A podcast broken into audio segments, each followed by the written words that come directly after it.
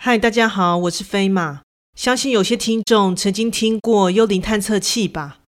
据说这仪器不仅能侦测到灵异现象的存在，甚至还能与灵体对话。但若是你通话的对象满怀着恶意的话，那一切可就相当不妙了。在这里插播一下，飞马最近接触到一项非常优质的产品，这是一家专业的法品及沐浴日常用品的品牌 W N K。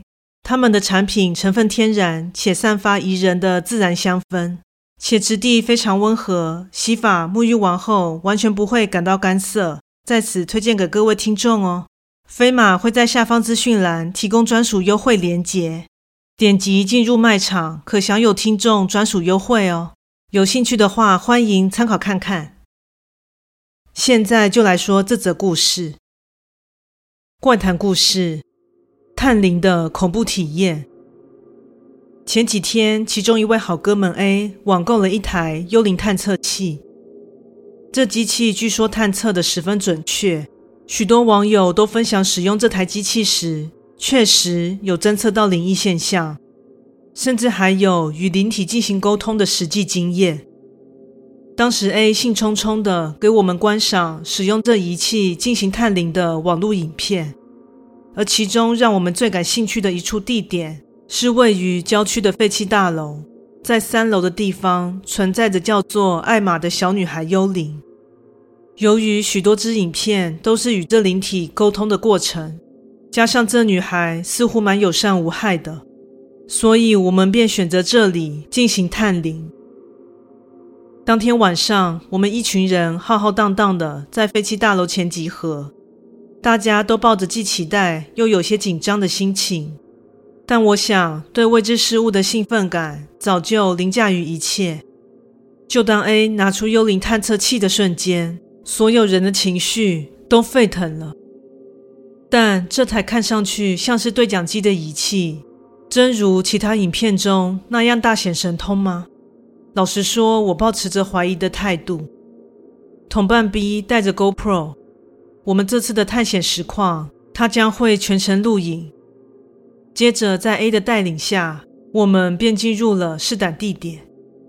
眼前的大门看似厚重，但其实可轻易地推开。看来，在我们之前，早已有许多人造访过。从进入建筑物开始，就没有见过干净的墙面，所见之处全被画满了涂鸦。此栋建筑虽不破烂。但依据其外观及内部状况，明显得知已经荒废了有些时日，且不知为何，明明处在盛夏时节，但此时却感受到无尽的寒意。在我们行进的期间，A 一直用仪器持续探索着，即使似乎有搜寻到通话的对象，但传出来的都像是杂音。顺带一提。之前的众多影片也不总是出现灵异现象，有的也纯粹是电磁波干扰之类的状况。也许是人多势众，也或许是因为我们正是百无禁忌的年纪，大伙们一路上喧哗笑闹，互相吓唬着彼此，好不快乐。B 从头到尾都在一旁侧路，还像是主持人一般的访问我们，直到走上了二楼通往三楼的台阶。气氛才开始逐渐紧张起来。接着，全部人都来到三楼。这层楼的状况和下面两层楼没有什么差别，但感觉上又更加充满凉意。然后，我们像是在进行什么仪式一般，将 A 围在中央。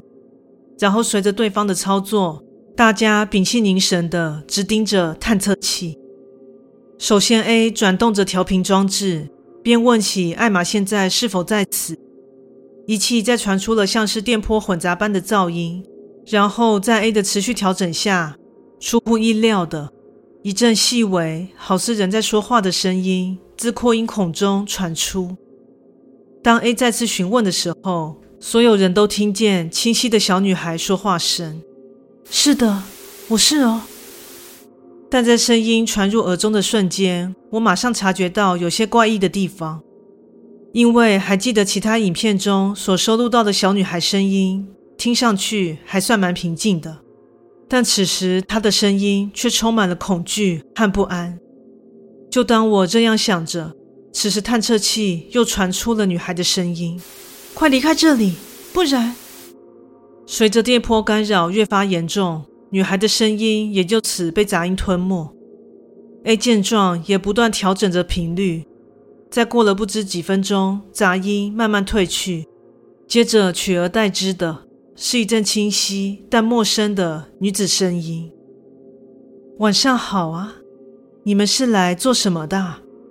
由于声音实在是太过清楚，所以除了感到惊讶，不知为何，背脊也莫名感到一阵发凉。同伴们也从一片哗然，然后渐渐壮起胆子，与这不知名的灵体进行沟通。你你的声音好清楚哦，所以你真的是幽灵吗？你们都用侦测器来跟我沟通了，难道需要我面对面跟你们说话吗？由于对方展现的十分健谈。所以大伙们也就放下心防，开始百无禁忌的和这灵体聊起天来。即使问到了敏感话题，像是对方怎么过世的，但对方就像是丝毫不在意一般，心胸极度的开阔，谈吐也十分的自在，就像是我们正透过对讲机与活人交谈一般。但不知是否只有我觉得越来越不对劲。因为对方坦然答复所有的问题，感觉像是在刻意博得我们的好感。但鬼魂为何要讨我们的欢心呢？突然，我灵光一闪，问了对方一个问题：刚刚的女孩是叫艾玛吗？她为什么突然消失了？面对我的提问，对方先是顿了一下，然后回复我：“哦，因为我其实才待在这里不久。”所以对这里的状况也不太清楚哎，应该是先离开了吧？我也没看到他。你说你待在这里不久，但我看你还蛮习惯的嘛。话说你这么友善，是不是有什么意图啊？在我问了这句话的当下，大家顿时都面面相觑，脸色铁青。就在一阵沉寂之后，对方再次回话。为什么这么说呢？难道对你们友善不好吗？我们基本上是阴阳相隔。你的意思是想跟我们当朋友吗？就当气氛越来越尴尬诡异，此时对方冷不防说出了让人背脊发凉的话：“呵呵呵哎，你们这些不知天高地厚的人，就是让人想笑。既然都决定到我们的地盘来。”还大吵大闹的，是把这里当自己家？